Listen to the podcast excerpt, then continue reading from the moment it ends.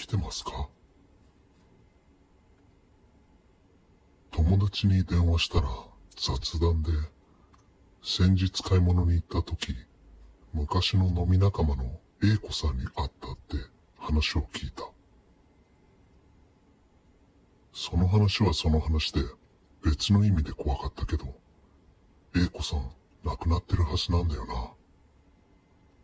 俺の勘違いかと思い、さっき飲み仲間の一員だった嫁に確認したら、嫁も同じ意見。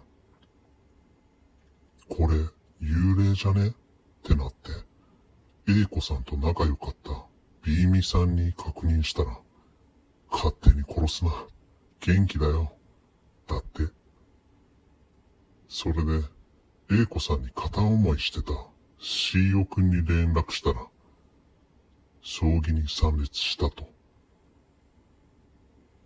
今のところ、亡くなってるが4票、生きてるが3票。本人に確認したいんだけど、あなた生きてます？って聞くのもな。